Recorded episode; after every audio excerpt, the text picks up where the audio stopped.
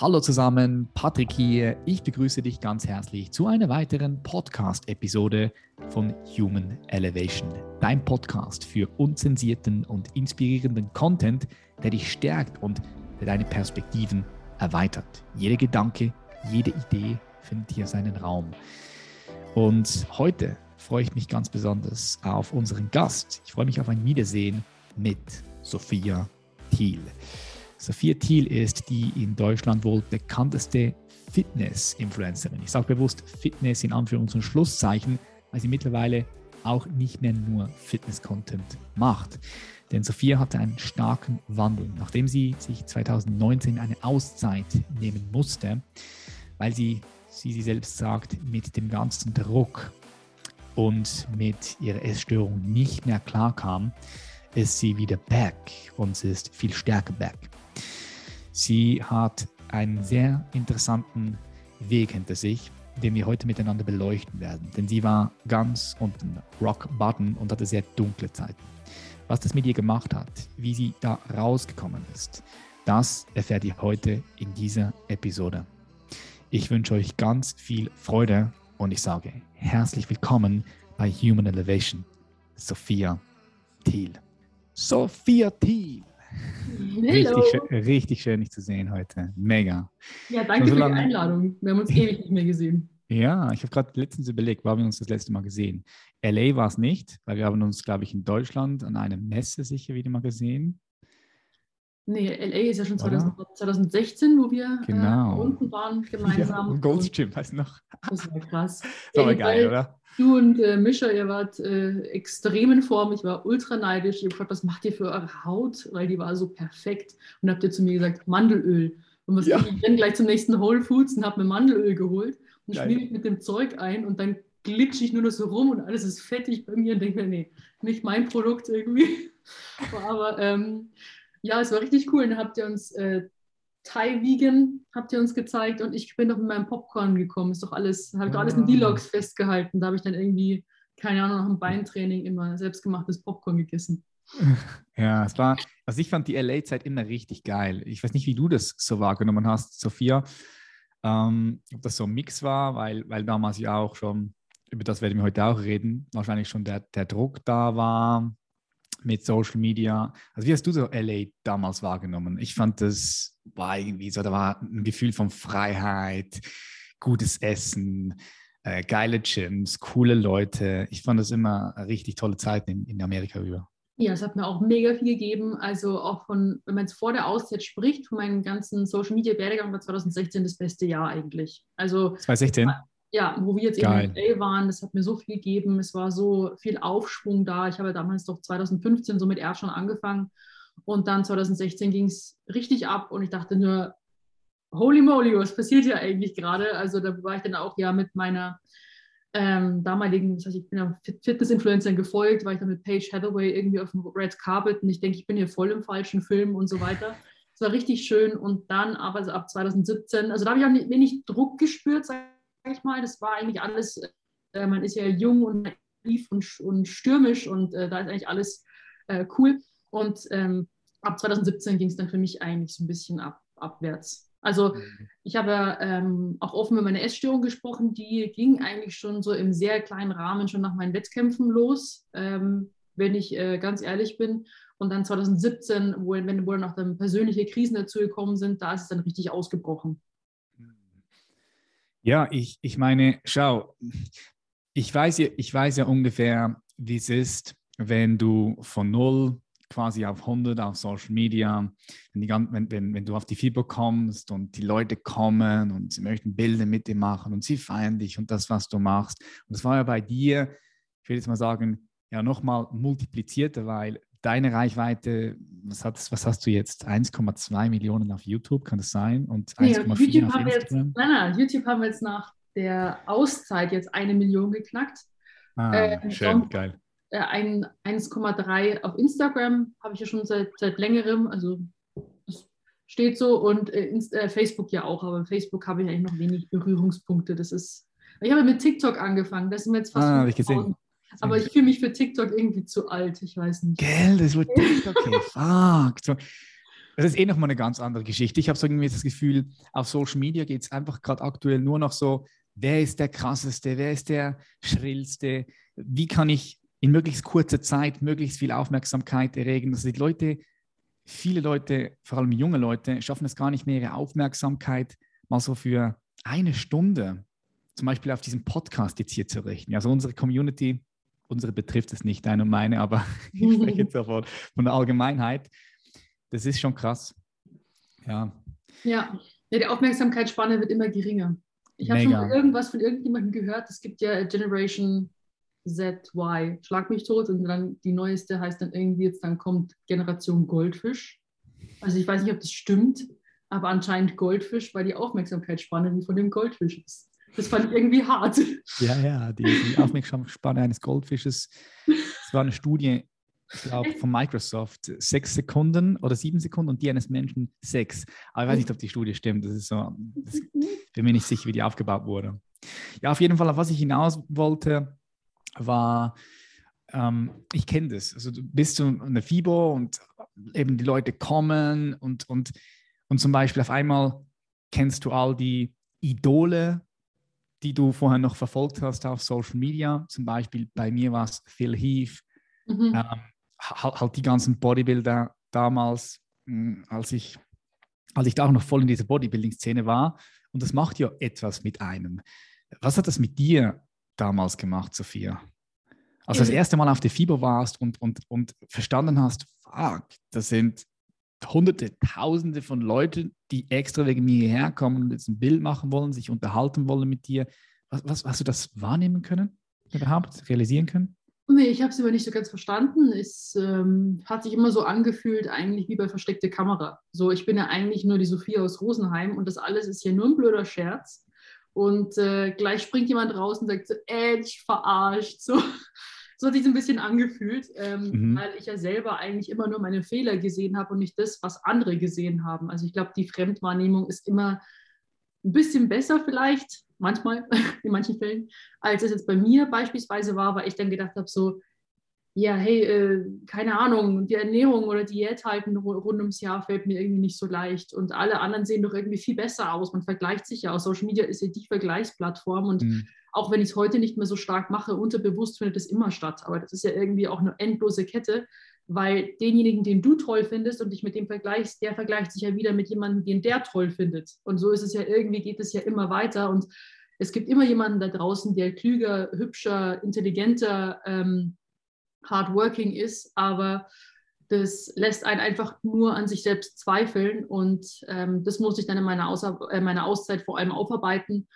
Ähm, ja, weil ich sehr viel mit Selbstzweifel auch zu tun hatte, habe mein Selbstwert dann auch sehr stark darüber definiert, weil ich wurde ja dafür bestätigt, so ähm, mit deinem extremen Verhalten, also mit extremem Training und Diät, ähm, mit Sixpack, da bekommst du ähm, tolle Aufträge, du wirst respektiert, ähm, Leute feiern dich, du bekommst viele Klicks und die Zahlen steigen und so weiter. Und dadurch habe ich dann eigentlich so mich ein bisschen definiert über Leistung und Anerkennung. Und als es dann alles weg war, dann war alles weg.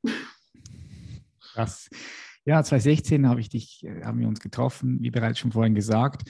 Und ich kann mich noch erinnern, ja, wie du da mit dem Popcorn gekommen bist und wie du mir erzählt hast, dass du alles noch abwiegst und, und, und selbst in LA da ultra vorsichtig bist mit der Nahrung, dass du, aber das mir, das mir so durch die Blume gesagt, dass du das auch gerne können würdest. Mhm. Und dann habe ich, hab ich schon so wahr, wahrnehmen können, ah, ja, du musst, du musst, du musst, die, du musst die Sophie aufpassen, weil ich kenne es ja von mir auch in diesen Wettkampfdiäten, wenn du dann auf, auf das Gramm alles abwiegst und also das, das macht natürlich was mit, mit einem. Und ich würde auch sagen, so nach der, nach dem Wettkampf, da hatte ich auch so eine leichte Essstörung. Und darum kann ich das sehr gut nachempfinden, wie das bei dir damals war. Das heißt, da war der Druck von außen, du wolltest in Shape bleiben, alles hat so funktioniert, die Bestätigung war da, dein Trainingsplan hat funktioniert, dein Ernährungsplan hat funktioniert. Und wenn du dann irgendwie ja, das Ganze mal losgelassen hast, dann,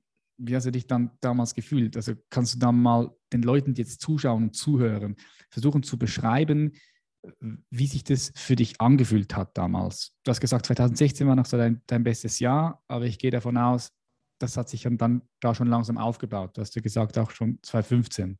Mhm. Also das mit dem Abwiegen habe ich ja ungefähr fünf Jahre gemacht. Ich habe ähm, versucht, die Wettkampfdiät die ersten ein, zwei Jahre durchzuziehen. Also wirklich mit, keine Ahnung, Eiklar und Reis zum Frühstück, dann Reis, Pute und Gemüse und dann nochmal am Abend einen Salat mit Essig oder irgendwie sowas. Also wirklich äh, von Freude oder irgendwie Lebensqualität ist dann wenig übrig geblieben. Also ich hatte ja schon ziemlich früh dann, hat sich der Freundeskreis ziemlich ähm, distanziert weil ich natürlich noch im Fitnessstudio war und alles hat sich nur um mein Training und meine Diät gedreht, was mich ja auch sehr unfrei gemacht hat, weil ich mhm. gedacht habe, okay, ich muss ins Training jeden Tag und äh, es, aus der Leichtig aus anfänglichen Leichtigkeit von, hey, der Sport ist richtig cool und hey, ich kann meinen Körper formen und hey, mir geht es irgendwie besser, wurde ein richtiger Zwang halt draus und Panik, wenn man nicht ins Gym kommt und alles auch irgendwelche, wenn so Reisen habe ich ja prinzipiell gehasst, ähm, das mit LA war halt super, weil man eine Küche hat, weil du einen Ort mhm. hast, wo du alles genauso machen kannst wie zu Hause. Aber das ist dann eben, wenn du dann sonst keine Lust hast, irgendwas von der Welt zu sehen, weil du denkst so, ähm, ich kann jetzt nicht einfach irgendwie auf diese Schellen in den Bungalow ziehen, weil dann habe ich, ich muss meine Lebensmittelwaage mitnehmen, meine Supplements, ich habe kein Fitnessstudio dort, ich muss, weißt du, wie, wie krass das dann eigentlich im Kopf ist, wo man mhm. denkt, man ist total eingesperrt eigentlich. Und ähm, dann war das bei mir so, dass ich aber das immer gerechtfertigt habe mit, das ist mein Job, das muss ich machen. So, das ist der Preis, den ich dafür zahlen muss, dass ich jetzt äh, diese Reichweite habe oder dass ich eben ähm, irgendwie Erfolg sozusagen bekomme. Das ist sozusagen der Preis, habe ich immer so abgetan. Meine Eltern haben gewusst, seit 2015, 14 eben habe ich nicht mehr im Restaurant mit gegessen. Die wussten, für mich muss man nichts bestellen. Ich, ich bekomme einen Löffel und habe meine Tupperware mit dabei. Oder dass ich nichts mehr anderes esse. Ähm, sie wussten, dass ich jeden Tag eigentlich den kompletten Vormittag nur im Fitnessstudio bin. Das war mir halt immer ein bisschen extrem. Also 2018 war das so, dass ich ähm, halt in der Früh aufgestanden bin, dann habe ich äh, so um sechs, dann habe ich halt bis sieben halt für zwei Tage gekocht, dann eine Stunde Cardio-Training, zwei Stunden Krafttraining, nochmal eine Stunde Cardio-Training, also vier, Stunden. Vier Stunden, boah, das habe ich, hab ich, hab ich schon mal gehört, ja, dass genau. du das irgendwo gesagt hast, vier Stunden Training am Tag, jeden Tag. Dann, ja, ich habe... Äh, Ohne ja, Rest? Nee, nur Notfall. Wenn ich jetzt zum Beispiel wohin geflogen bin, habe dort produziert oder irgendeinen Termin gehabt und bin dann am Abend wieder zurückgekommen, dann ist das Training irgendwie nicht möglich gewesen. Ähm, das war ein Notfall. Das waren Pausetage. Aber sonst hat man eigentlich im Loop immer weitergemacht. Mhm. Und nach dem Motto, viel bringt viel. Ich war halt voll, äh, wie man es halt nennt, in der Bro-Science gefangen. Irgendwie alle drei mhm. Stunden was essen und äh, äh, Pausetage ist was sozusagen für Schwächlinge quasi. Und ähm, aber ich bin nur mit mir so umgegangen. Das war das, was ich gesagt habe, okay, so muss ich mit mir umgehen, so kann ich äh, diese Form haben. Aber jedem anderen hätte ich das niemals empfohlen. Also ich hätte dann auch mhm. gesagt, so vom, vom Anfänglichen so, wow, Wettkämpfe sind so geil, musst du unbedingt machen, hinzu, du musst wirklich stabil sein, wenn du das machst. Und äh, weißt du, was das eigentlich so bedeutet. Und ich habe deswegen nach außen hin halt auch in meinem Fitnessprogramm halt das empfohlen, was würde ich jetzt meiner Freundin empfehlen, die noch nie zuvor in ihrem Leben Sport gemacht hat? Oder wie könnte die ihre Ernährung umstellen, dass es ihr Spaß macht? Also da war ich bei anderen irgendwie immer sanfter und wohlwollender. Und bei mir war ich, äh, war halt nur absolute Strenge angesagt und hat dann auch dann Bestrafung und äh, Kompensation, wenn man Fehler gemacht hat. Und ähm, also in meinen Augen halt Fehler. Ja. ja, ja. Ja, was du erzählst, also ich glaube fast, dass jeder und jede die diesem Sport sind, also Bodybuilding machen, Natural Bodybuilding machen, das irgendwie auf eine gewisse Art und Weise kennen. Mhm. Weil ich kann mich noch erinnern, ich habe ja mit 14 angefangen zu mhm. trainieren, habe parallel noch Fußball gespielt und habe dann mit 18 komplett mit Fußball aufgehört und nur noch Fitness gemacht, aber ich wollte jetzt nie auf die Bühne, das war eher so eine spontane Geschichte. Aber was ich wahrnehmen konnte, ist, wenn ich zum Beispiel mit Freunden nach New York geflogen bin, so mit 21, mhm. dann äh, dann war bei mir immer so auch diese, diese Zwang, oh, ich muss ins Hotel-Gym noch kurz eine halbe, eine halbe Stunde oder 45 Minuten trainieren oder in Las Vegas, hey, ich muss noch ein Training raushasteln. Und ich habe auch für mich wahrgenommen, dass es extrem unfrei macht. Ja? Mhm. Und ähm, das, das ging aber dann auch so bis, bis 16. Natürlich würde ich jetzt sagen, es hat an Intensität verloren. Und als ich für mich dann entschieden habe, ich bin da raus und ich mache gar keine Wettkämpfe mehr. So in diesem Moment war es dann nochmal ganz anderes Level, wo ich auch komplett loslassen konnte. Also zum Beispiel, ich kann einfach easy mal nach Afrika gehen und zehn Tage gar nicht trainieren und ich fühle mich, fühl mich dabei gut, ja. Aber das war auch so ein mhm. Prozess, dieses Loslassen. Ja, Loslassen habe ich als, als komplett falsch definiert damals. Also Loslassen habe ich schon von an vielen Seiten gehört, die eben gesehen haben, was ich für ein Krampfhaufen eigentlich bin oder war. Und dann habe ich gesagt, okay, loslassen heißt halt einfach drauf scheißen, nicht mehr trainieren und alles reinstopfen, was geht. Das war halt für mich Aha, loslassen, ja. Kontrolle verlieren quasi. Und dann erst in meiner Auszeit, auch jetzt vor allem durch Therapie, also ich war davor halt eher so, nee, schaffe ich selber und ich konnte es ja nicht mal benennen. Ja, ich habe ein Problem mit Essen, aber das kriege ich selber hin. Ich muss halt einfach strenger mit mir umgehen, ich muss einfach strenger Diät halten und mehr trainieren und so weiter. Habe ich dann in der Therapie dann sozusagen erst gelernt, dass Loslassen wirklich bedeutet. Und das war dann so das Zurückgewinn an Lebensqualität. Ich hatte dann auch ähm, natürlich wieder schwierige Zeiten. Also 2019 generell war halt dann noch so ein, so ein Zurückkämpfen in alte Routinen, alte Muster. Also ich habe ehrlich gesagt, so jetzt gehe ich in die Auszeit. So, brauche jetzt drei Monate, da gehe ich jetzt ins Gym, mache die alten ähm, Ernährungspläne und dann kann ich wieder online gehen, weil dann sitzt ja die Form wieder. Hat die ganze Zeit nicht funktioniert. Also ich habe dann angefangen, abgenommen, äh, Rückfall gehabt, äh, dann wieder zurückgekämpft, abgenommen und dann wieder einen Rückfall gehabt. Und dann habe ich irgendwann halt dann gegen äh, September, Oktober dann 2019 gesagt, jetzt reicht es dann langsam. Also bin ich, eigentlich, bin ich eigentlich bescheuert so? Also die Definition von Wahnsinn nach Einstein ist immer das Gleiche zu tun, aber ein anderes Ergebnis zu erwarten. Und mhm. da war ich ja jahrelang drin gefangen, aber ich habe mal die, den Fehler bei mir gesucht, so, ja, da war ich halt irgendwie nachlässig, da muss ich halt diesmal besser aufpassen beim nächsten Mal. Aber dass der Körper sozusagen sich wirklich aktiv dagegen gewehrt hat, jedes Mal, gegen dieses ähm, eben stringente Abwiegen, jeden Tag das Gleiche essen und jeden Tag irgendwie ins Training gehen.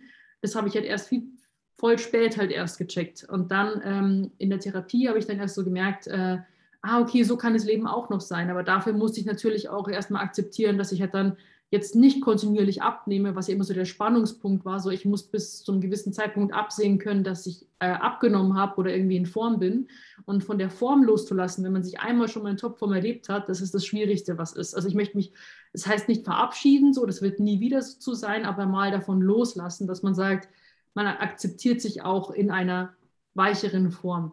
Mhm. Und das war halt für meine Psyche halt das, das Wichtigste auch, weil erst mit einem, wenn du immer von diesem Deck von bist, von diesem vor dir selbst flüchten oder ähm, eben so oberflächlich halt irgendwie, du, dass du dich da reinpresst, dann kann man es nicht halten, es ist nur kurzfristig. Und das, was ich bei euch eben bewundert habe, mit dem, dass man halt diese Leichtigkeit hat. Und das habe ich in mhm. Los Angeles halt immer auch bei anderen gesehen, bloß bei mir nicht, dass alles bei anderen so leicht wirkte. Ob das dann wirklich so war, ist halt eine andere Sache. Kann ja dann mhm. zu Hause bei denen auch ganz anders ausschauen. Aber ich dachte mir halt so, weißt du, dass du einfach trainierst, weil es Bock macht und dass du halt isst, weil es dir gut tut, weil du weißt, äh, wie du dich dann fühlst, weil du dir was Gutes tun willst. Und bei mir hat halt Diät immer so damit getan, hat irgendwie so gegen den Körper arbeiten und nicht für den Körper. Und das war halt dann irgendwie so, das ist der Prozess, in dem ich mich immer noch drin befinde. Habe halt dann äh, bessere und schlechtere Phasen, aber ja, es ist ein Prozess. Ja, auf jeden Fall. Ich denke, es betrifft natürlich nicht nur jetzt Leute, die ins Gym gehen oder die in dieser Fitness-Szene sind ich, ich habe mal irgendwo gelesen, 40 bis 50 Prozent all, all der Frauen können nicht wirklich hundertprozentig Ja zu ihrem Körper sagen. So, da ist immer so ein gewisses Nein. Und ich denke, das betrifft die Männer, die Männer genauso. Ich, wahrscheinlich ziemlich sicher gehe ich jetzt mal davon aus, dass, dass die Quote bei den Frauen größer ist. Ähm, aber es ist ja immer so, wenn du, wenn du Nein gegen dein, dein Körper, wenn du deinem Körper Nein gibst, dann bist du immer irgendwo so im Kampf. Mhm. Das, das, das, zieht Energie und das raubt Energie. Und vor allem, wenn du halt eben so wie du oder wie auch ich damals, wir hatten so eine, eine Topform und dann haben wir so dieses Bild im Kopf mhm. von dieser Topform, okay, das kommt gut an, das gibt Likes, das gibt Views auf YouTube, auf Social Media, super cool. Und da warst du drin und dann hast du gesagt, du kommst, du willst erst wieder zurückkommen, wenn du wieder in dieser Form bist. Habe ich das richtig verstanden? Mhm. Weil das, was ich wahrgenommen habe, 23.05. ich habe es mir aufgeschrieben, 2019 war dieses Video, ich muss euch, ich muss euch was sagen. Mhm. Da war ja dein Cut, bumm, da warst du weg.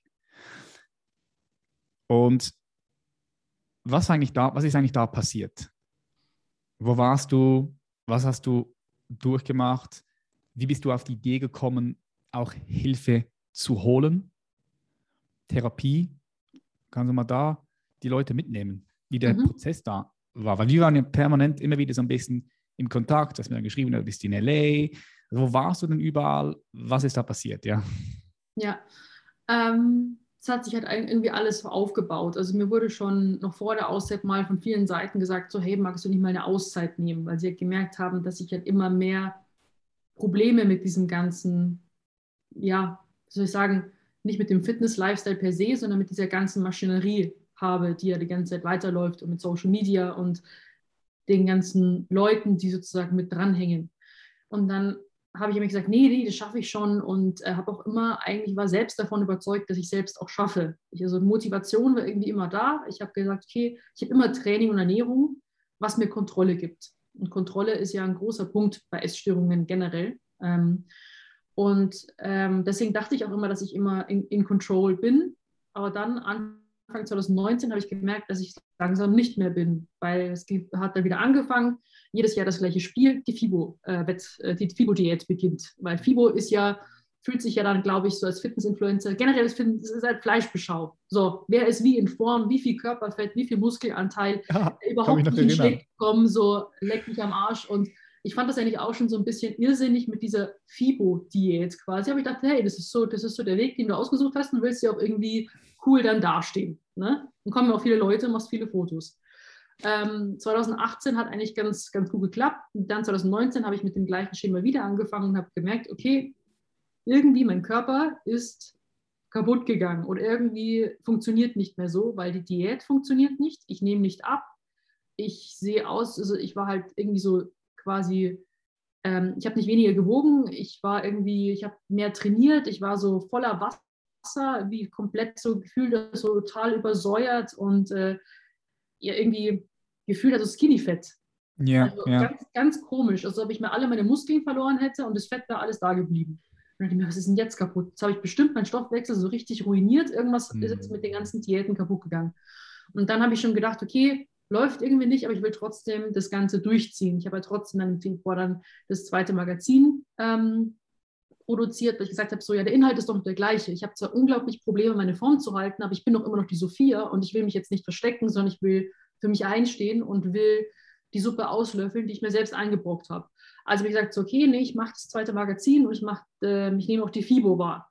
Und ähm, hat halt irgendwie nicht so geklappt. Und dann eben auf dem Weg zur FIBO an dem Mittwoch, ähm, im 1. April-Wochenende da, ähm, habe ich den Anruf bekommen, ähm, das Bildmaterial vom zweiten Magazin äh, wird nicht gebraucht. Ähm, das geht so nicht, ähm, wird nicht abgenommen und ich sollte mir überlegen, ob ich jetzt halt eben auf die äh, FIBO wirklich gehen möchte.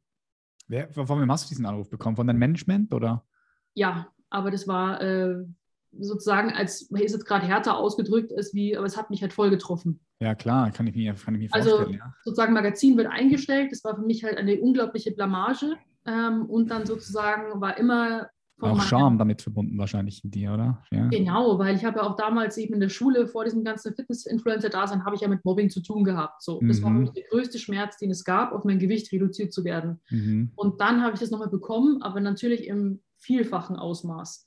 Und mhm. dann bin ich irgendwie gefühlt in ein schwarzes Loch gefallen, weil ich gedacht habe, ich habe jetzt Schande über jeden gebracht. Schande mhm. irgendwie über das Management und alles irgendwie keine Ahnung, ich habe halt versagt vor versammelter Mannschaft und ich habe mein Gesicht verloren. Also mhm. auch ja mit, mit äh, Erdschon als mein Trainer, das war mir unglaublich peinlich, weil wie steht er denn als Trainer auch da, wenn ich irgendwie nicht funktioniere? Also funktionieren war halt eben ein ganz großes Thema und ich habe dann gemerkt, ich kann nicht mehr funktionieren. Und dann ähm, habe ich, saß es dann sozusagen dann heulend in der Lobby da äh, im Hotel ähm, am Mittwochabend und habe dann gesagt, ähm, ich kann nicht mehr, also so wie ich jetzt aussehe, so wie ich bin, werde ich nicht gebraucht. Also entweder find, ich, finde ich eine Lösung dafür oder ich höre mit Social Media auf, weil Social Media etwas anderes verlangt, dem ich nicht entsprechen kann. Also dann bin ich dafür nicht gemacht. Also Social Media, also vor allem Fitness als Fitness-Influencer, habe ich ein anderes Bild von mir gehabt und habe gedacht, okay, entweder schaffst du es oder du lässt es bleiben. Und dann habe ich halt diese Auszeit dann halt, waren alle furchtbar vor den Kopf gestoßen, weil alle haben geplant, da war ein riesen Plakat, es war ja angekündigt, dass ich komme. Und dann habe ich halt alles abgesagt und da war natürlich erstmal ein großes ähm, Chaos. Also haben wir angerufen und wollten mich dann irgendwie doch dazu bewegen, hinzukommen. Aber ich habe das gesagt, nee, mein Nein muss jetzt bestehen bleiben, weil ich immer Ja davor gesagt habe zu allem und habe es dann äh, immer bereut, weil ich dann immer irgendwie, keine Ahnung, Schlag ins Gesicht irgendwie bekomme. Und ähm, dann habe ich gesagt, so, nee, ich gehe jetzt in die Auszeit für mich und bin dann eben am nächsten Tag dann wieder mit unausgepacktem Koffer einfach nach München gefahren und habe dann gedacht, ich will hier weg aus Deutschland. Also einmal klar, also auch aus dem Sinne, dass mich keiner sieht. Also es war halt ein ganz großes Ding auch immer, dass ich mich immer verstecken wollte, ist, mhm, weil ich klar, mich, ja, also auch mit Hate-Kommentaren und so konnte ich damals überhaupt halt nicht umgehen. Es hat halt immer ein Schwarzer getroffen. Und ähm, dann ähm, habe ich gesagt, okay, wo könnte ich denn hinreisen, wo ich trotzdem halt wieder in meine Routine zurückfinden könnte, ein mir nicht komplett fremder Ort, an dem ich mich wohlfühle. Ah ja, dann habe ich mich an 2016 erinnert, mhm. an die ganze Motivation und an die, an die tollen Erlebnisse. Und dann habe ich gesagt, ich möchte nach Los Angeles. Und dann bin ich wirklich auch in ein Airbnb in der nächsten Querstraße. Also ich war ja damals in der Electric Avenue und dann bin ich in die, in die Parallelstraße in die Westminster, bin ich mhm. dann ähm, ich, gezogen und ähm, dachte eben, so die Flucht wird die Lösung meiner Probleme sein. Und dann hast du ja gefragt, was ich dort gemacht habe. Eigentlich Ja, lass uns, lass uns noch mal ganz kurz dort, dort einhaken. Also ich finde es ultra spannend. Ich finde es auch geil, dass du so offen darüber sprichst. Ähm, ich denke, damit inspirierst du auch, auch viele Menschen, weil ich sage immer, ähm, meinen Teilnehmern bei uns im Mentoring, du musst eigentlich so stark werden, dass du schwach sein kannst. Oder? Ja. Und auch Schwäche zeigen kannst und sagen, ja, hey, schau. Das ich hier ungeschminkt, was ich normalerweise eigentlich nicht mache im Hoodie, weil, äh, ja, weil man, keine Ahnung, mein Opa ist gestorben, das ist jetzt wieder ein Rückschlag, ja. wo ich mir denke, ich brauche jetzt irgendwie ein bisschen Ablenkung und es wird immer sowas kommen. Und mhm. ich weiß auch, also Hauptsache, ich habe mich selbst in Zukunft, dass ich mich nicht selbst sabotiere, aber schlimme Erlebnisse werden immer kommen. Und wenn man da eben schon, keine Ahnung, es gibt ja auch Depressionen, eben Angststörungen, ähm, wenn es ein Trigger für sowas ist, dann muss man einfach gewappnet sein. Und mhm. dafür muss man sich Tools aneignen, mhm. weil sowas vollkommen normal ist. Und da sollte eigentlich jeder drüber sprechen. Ja, bin ich voll bei dir. Ja, ich finde es auch cool, dass du den Podcast jetzt eben trotz dieses Vorfalls auch gemacht hast. Ich habe dich ja gefragt, fühlst du dich in der Lage dazu? Ähm, da hast du gesagt, ja, easy. Und, ja, easy. Ähm, also wenn wir nicht mit meinem Opa sprechen, ist gut, weil wir standen uns sehr nahe. Aber ähm, ah. Ja, ich glaube, so, ähm, ja, es ist, äh, kann ich nichts dazu sagen. Ich glaube, also nur sozusagen alles absagen für sich allein sein ist keine Lösung. So, ähm, sich mit manchen, also ich rede ja auch gerne darüber, um anderen irgendwie zu helfen und äh, Ablenkung ist da manchmal ganz gut. Yes. Das ist gerade, weil wir vorher, wir haben ja heute auch das Thema Kontrolle hier reingebracht. Alles kontrollieren, Körper, Ernährung, Training kontrollieren, aber am Ende des Tages, was hast du denn wirklich unter Kontrolle, oder? Passiert irgendwas, so ein Schicksalsschlag, boom, und da ist einfach so Ohnmacht, Ohnmacht, so, du kannst nichts tun. Das ist, ich denke, ich denke, wir dürfen, wir dürfen lernen, damit umzugehen, dass wir nicht alles kontrollieren können. Ja, ja also man sagt ja immer so, ähm, auch diese ganzen, ich habe auch, bin ja lauter Motivationsseiten gefolgt. Also auch irgendwie so, keine Ahnung, von Successful People und so. Und dann sagen die immer, I'm under control. Dann ich mir so, ja, ich will auch Kontrolle. Aber ja. so, ich finde, Kontrolle ist ein ganz schwieriges Wort. Finde ich auch. Find ich auch. kann halt, ähm, weil du, man kann das Leben halt nicht kontrollieren, geht halt nicht. Weißt du, da kommt halt irgendwie dann, dann fällst du halt hin und brichst den Arm. Hast es grad, du hast keine Kontrolle darüber, weißt schon? Und ähm, das ist halt so schwierig, finde ich. Also, weil eben vor allem im Bereich Suchterkrankungen ist Kontrolle total kontraproduktiv. 100 Prozent. Und Kontrolle, ich habe, ich habe viele, auch viele Klienten bei mir, ähm, Geschäftsführer, CEOs, die auch versuchen, das ganze Leben zu kontrollieren, ja. Und ich frage dann immer, wie viel Kraft kostet dich das alles zu kontrollieren? Und dann, boah, das ist, das ist, oder du hast, du hast erzählt, dass da viele Leute bei dir dranhängen. Also da war ja einiges auch auf deiner Schulter. Und das alles zu kontrollieren, boah, das, ist, boah, das ist anstrengend. Und, und klar, also dann irgendwann sagst, boom, fuck mhm. off, tschüss, out, bis nach LA. Okay, du hast also gedacht, du gehst jetzt nach LA 2019 und alles wird, wird gut. Flucht, Flucht weg. Warst du alleine da oder hast du jemand mitgenommen? Nee, ich wollte ganz alleine sein. Also das war jetzt auch keine Entscheidung gegen irgendjemanden, sondern nur für mich, weil ich es einfach, das ist ganz komisch, das Gefühl hatte ich nämlich nie in meinem Leben. Normalerweise bin ich ein sehr geselliger Mensch. Bin auch mit einem sehr engen Familienzusammenhalt aufgewachsen, hab, war eigentlich immer unter Menschen. Und hat dann auch, obwohl dann eben meine, ich dann auch bei der ganzen Zeit wenig Freunde hatte, hatte ich dann trotzdem meine Bezugspersonen also meinen damaligen Freund und Erdschan, die waren immer bei mir. Also Allein war ich eigentlich nie, aber da, ich hatte noch nie das, so ein großes Bedürfnis, komplett alleine zu sein, so weit weg, wie es nur geht. Und äh, natürlich haben sich meine Eltern Sorgen gemacht, irgendwie so, so allein ganz weit weg und das auch noch für drei Monate. Also ich wollte halt so lang bleiben, wie es geht. Ähm, mhm. Ähm, sonst, wenn es drei Monate nicht, also wenn es länger gegangen wäre, wäre ich auch länger geblieben. Aber egal. Weg. ja. einfach weg. Und ähm, dann habe ich mir dann Airbnb eben gemietet, eben ähm, in so einer gated Community und natürlich mit äh, Küche und allem drum und dran. Und ich weiß nicht, also man kann, glaube ich, schwer sagen, was jetzt, das ist ja jeder individuell, was hier die best, gut, eine gute Entscheidung ist. Ich würde nicht sagen wahrscheinlich, dass die beste war, weil ich habe mich einfach eingeschlossen und habe dahin vegetiert. Also mhm. diese hast ganze Schönheit. Bist du, nicht raus, bist du nicht raus äh, und dann hast du gewisse Sachen, also hast du nichts unternommen oder am Strand bist alleine oder Ausflüge gemacht hast alleine oder unter Leute gegangen bist? Ich bin schon viel zu Fuß rumgelaufen. Ich habe mir kein Auto gemietet, weil ich auch jetzt irgendwie keinen Bock auf Sightseeing hatte. Ich hatte auf gar nichts mehr Lust. Mhm. Mir war eigentlich alles mhm. egal. Apathie, ja. Also eine gewisse, was, was eine gewisse Apathie da. Ja, taub war ich einfach. Also ich äh, habe auch nichts mehr äh. empfunden. Also ich habe auch keine Vorfreude gehabt, wo ich dann nach Los Angeles geflogen bin. Mhm. Es war einfach nur so, okay, das mache ich jetzt einfach, wie ich fahre jetzt mit dem Bus irgendwo hin und dann bin ich halt da einfach. Also ich wollte irgendwas fühlen und das habe ich dann auch irgendwie in meinem Verhalten gemerkt. Also ich habe weder eben starke Freude empfunden oder Angst oder Trauer oder Wut, sondern es war einfach taub, mm. wie abgestumpft. Und ähm, normalerweise schaue ich mir auch am liebsten, habe ich mir sonst immer Arte-Dokus angeschaut, irgendwas was Schönes, irgendwas Beruhigendes. Aber ich habe da eigentlich mich zu Hause eingeschlossen, ähm, bin manchmal ab und zu lethargisch am Strand rumgelaufen, was mich aber das Ganze noch schlimmer gemacht hat, weil dann war ich irgendwie so also da kommt ja auch mit einer Essstörung, vor allem bei Essanfällen, eine, eine Depression, also depressive Episoden mit einher. Mhm. Ähm, und dann kann man, wie gesagt, das ganze Schöne bringt einem überhaupt nichts und will einfach mit Menschen auch nichts zu tun haben. Und ähm, das war eben so die schwierigste, dunkelste Phase für mich, weil habe ich jetzt, habe ich auch halt dann gedacht, also ich denke, hört sich zwar jetzt krass an, aber ich denke, jeder heranwachsende Mensch vor allem, ich finde, die 20er sind so komisch, so Gehirnschwurbel, Gehirnchaos. So. Ich freue mich aufs Älterwerden. Ich habe gehört, ab 30 wird es richtig gut.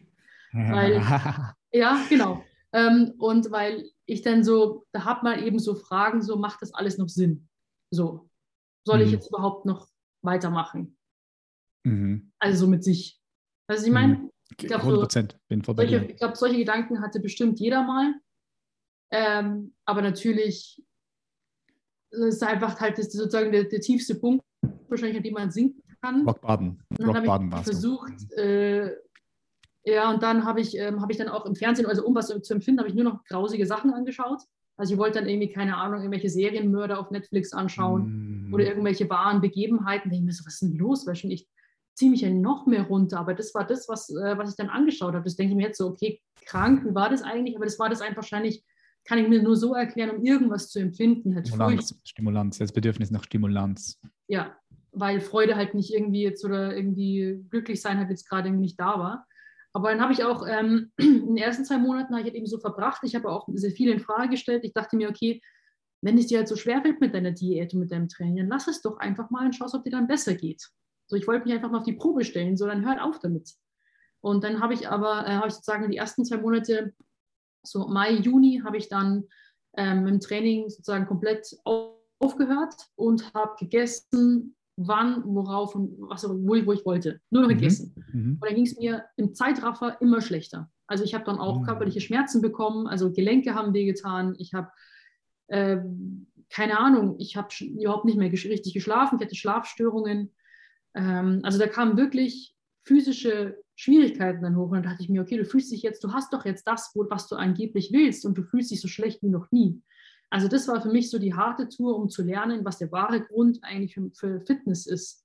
Weil Fitness war für mich früher immer nur den Körper halt manipulieren und immer nur den Körper irgendwie formen. Aber Fitness ist halt die Art, wie du durchs Leben läufst, wie du schläfst, wie du dich fühlst, Qual Lebensqualität. Mhm. Mentale Fitness. Ja, genau, und mhm. vollkommen egal, wie das dann am Ende aussehen wird, weil das sozusagen, wie du dann ausschaust, ist halt dann das Nebenprodukt von dem, was du tust und wie du dich mhm. fühlst. Aber das waren irgendwie so meine, äh, keine Ahnung, ähm, Realisation von dem Ganzen. Und dann im Juli habe ich gesagt, okay, nee, du, musst, du musst jetzt da wieder rauskommen. Es waren zwei Monate, die waren furchtbar. Und dann so, das, so, das geht nicht, äh, keine Ahnung, sonst bekommst du ja wahrscheinlich jetzt einfach noch schon irgendwie Diabetes, wenn du so weitermachst oder irgendwas, weil ich halt voll auf süß bin. Also wenn, dann stehe ich halt auf Eiscreme und irgendwie so Zuckerzeug. Mhm. Und ähm, dann habe ich mich mit einer alten Bekannten, die kennst du wahrscheinlich auch, mit Dr. Elizabeth, die ist auch immer im Gold's Gym. Ja, kann, ich habe so ein Bild, bin mir aber nicht ganz sicher. Sozusagen die, das, die, ist, ja. ist äh, die, ähm, der lebende Jungbrunnen, bekannt, ist, kennt irgendwie jeden im Gold's Gym und die habe ich damals auch 2016 kennengelernt und ähm, die macht halt auch ähm, viel mit Gesprächstherapie und äh, Coaching, auch ein bisschen im spirituellen Bereich. Und das war also mein erster Hilferuf, so hey, ich möchte mit jemandem reden, aber der jetzt meine, der jetzt mir nicht so nahe steht. Also der nicht meine mhm. Familie, äh, nicht irgendwie jemanden, den ich jetzt hier in Deutschland kenne, sondern mit einer externen Person möchte ich jetzt reden quasi. Und das hat mir dann schon mal den ersten Antrieb wieder gebracht. Sie hat mich rausgezogen aus meinem Loch. Also sie hat mich dann mit zum, das sind ja so Salsa-Abende da in der, wie heißt nochmal die, wo diese Shoppingstraße? Abercrombie? Nee, ähm, wo auch Lululemon ist. uh, Lululemon. Third Street Promenade, glaube ich. Ah, also ja, ja, ja, ich weiß, wo, ich weiß, was du meinst. Ja, ja, ja, ich weiß, ich weiß genau, was du meinst. Genau, ja, ja. da oben ist so ein Salsa-Abend, wunderschön. Ocean, oh, nicht Ocean, irgendwo dort beim Ocean. Nee, nee, nee also davor noch. Und ja, ähm, dann ähm, war das richtig schön, dann war ich eben dort und äh, habe eben dann so wieder gesehen, wie andere Leute das Leben leben und sich da irgendwie die Seele aus dem Leib tanzen, in allen Formen und Farben und Musik und es war einfach so, denke mir so, wow und so. Und ich stehe halt dann irgendwie so beim Outfit, stehe ich dann so da und schaue halt dann so zu und denke mir, und war einfach nur so begeistert, weil ich habe so beobachtet, wie Leute ihr Leben halt leben und was ich jetzt hier eigentlich mache in meiner Selbstfindungskrise. Und äh, ja, also das war einfach so, also wahrscheinlich sehr unspektakulär, dieser Aufenthalt, aber hat mir trotzdem, war halt so ein Anstoß für das, ähm, dass ich halt erkenne, was ich eigentlich kann und was ich brauche und was mir gut tut und was mir nicht gut tut. Sehr geil, sehr geil. Das ist ein paar so wichtige Punkte reingefasst oder reingebracht, Sophia. Also erstmal vielen herzlichen Dank fürs Teilen und für diese Offenheit. Das schätze ich sehr. Ähm, du hast dieses Gefühl gehabt, du, du willst weg, ja, flüchten. Und gleichzeitig war aber auch dieses Gefühl, dass du allein sein wolltest. Du warst sehr gesellig, bist auch nach wie vor gesellig, aber du hast irgendwie gemerkt, jetzt musst du einfach mal für dich alleine sein. Ich denke, das ist ja, das ist, das ist auch wichtig. Ich, viele Menschen sind zu oft mit Menschen zusammen und haben zu wenig Zeit mit sich alleine. Mhm. Du bist weg, hast dort wolltest mit niemandem darüber sprechen, Familie nicht, mit Freunden nicht, weil es immer auch so mit gewissem Scham verbunden war. Plus kam dazu, dass du wahrscheinlich auch gar nicht genau wusstest, was, was ist überhaupt mit dir, was ist überhaupt mit dir los? Warum fühlst du gerade nichts? Was passiert? Und dann hast du diese Frau kennengelernt. So, das war der erste Impuls, hey, da kann mir jemand helfen. Richtig? So, ich ja. bin nicht allein, ich bin nicht verloren, sondern da kann mir jemand, jemand helfen. Wie ging es dann weiter? Wie bist du dann auf, auf die Therapie gekommen? Durch sie oder war das nochmal eine neue Erkenntnis oder wie ist das so nee, passiert? Noch nicht. Das war ja erstmal schon wieder, also dann in Los Angeles ein Hilferuf quasi, weil ich gemerkt habe, ich schaffe es allein nicht. Also alleine strudel ich mich da immer weiter runter. Ähm, davor, vor meiner Auszeit, habe ich, ja schon ich ja schon gewusst, dass ich ein, äh, eine Essensproblematik habe. Ich habe es mal so genannt, ich habe ein Problem mit Essen. Ähm, und ähm, dann habe ich da schon auf Alternativen, ich würde mal sagen, alternativen Wegen noch versucht, es selber hinzukriegen. Es gibt ja noch einen gewissen, es gibt eine Komfortzone und Therapie war bei mir ganz weit aus der Komfortzone raus, weil das ist ja nur was für andere Menschen und das hat man dann Vorurteile und da ist ein gewisses Stigma dran behaftet, ja. das brauche ich nicht. Ich bin stark genug quasi. Mhm. Ähm, und äh, ja, jedenfalls war ich dann auch, ich war ja, ich war bei Tony Robbins, auch um, damit der mir hier irgendwie helfen kann. Ich war bei John DeMartini so, hey, was stimmt mit mir nicht? Ich war bei jeglichen Experten, ich war bei jemandem, der mir Steine gelegt hat. Ich hatte auch irgendwann ab einem gewissen Punkt hatte ich ähm, Federn und Steine eben auf meinem Körper drauf. Ich war wirklich in jedem, ja. jedem, Guru, jedem Wunderheiler, den man wahrscheinlich so, ähm, den man so empfohlen bekommen hat, einfach nur so, ich habe halt immer geschildert, so, ich äh, habe hier was, was ich nicht kontrollieren kann, irgendwie wie so ein Monster in mir drin, was immer wieder ausbricht. Ich weiß nicht, woher das kommt und ähm, war halt einfach, äh, es hat halt noch jede Mal, wenn es nicht funktioniert hat, wenn du auch bei Tony Robbins bist und es hat nicht funktioniert, dann hast du sehr, sehr starke Selbstzweifel, weil du denkst so, nicht mal das hilft mir. Ja, klar. Und ähm, dann bin ich sozusagen na, also im Juli dann Los Angeles zurück und dann kam eben wie jedes Jahr im August auch dann ziemlich kurz danach der Spanien-Urlaub, wo ich meine Familie dann eben in diesen, ähm, in unserem Familienurlaub mitgegangen bin. Das war ähm, auch nicht einfach, weil, ähm, ja, ich glaube, für eine Familie ist es, glaube ich, immer schwer zu verstehen, äh, wenn jemand auch jetzt keine Essstörung hat, äh, was da in, die, in jemandem vorgeht. Weil dann kann es halt immer so sein, dann hör halt auf zu essen oder ähm, dann macht es halt nicht. Oder hat das halt Verständnis halt, nicht. Ja. ja, das ist, glaube ich, aber komplett normal, weil ich kann es ja auch zum Beispiel bei einem Alkoholiker nicht verstehen. Da würde ich auch nicht, aber ich trinke halt gar nicht, weil es mir nicht schmeckt. Und dann denke ich mir so, hört, dann, dann, oder ich will es nicht sagen, ich würde mit dem Respekt entgegengehen, weil ich ja auch Problem habe, aber ähm, man kann es halt nicht niemals so fühlen. Und dann ähm, war es so, dass ich aber sozusagen irgendwas beweisen wollte, dass ich selbst schaffe. Habe dann wieder mit meiner Extremdiät angefangen, mit meinem Extremtraining und habe dann sozusagen wie so ein Wettkampf immer zeigen wollen, dass ich abnehme. Das war natürlich auch jetzt irgendwie nicht so gut, weil dann wollte ich ihm beweisen, dass es mir besser geht und dass ich selbst schaffe und so weiter und dass ich noch keine Therapie brauche.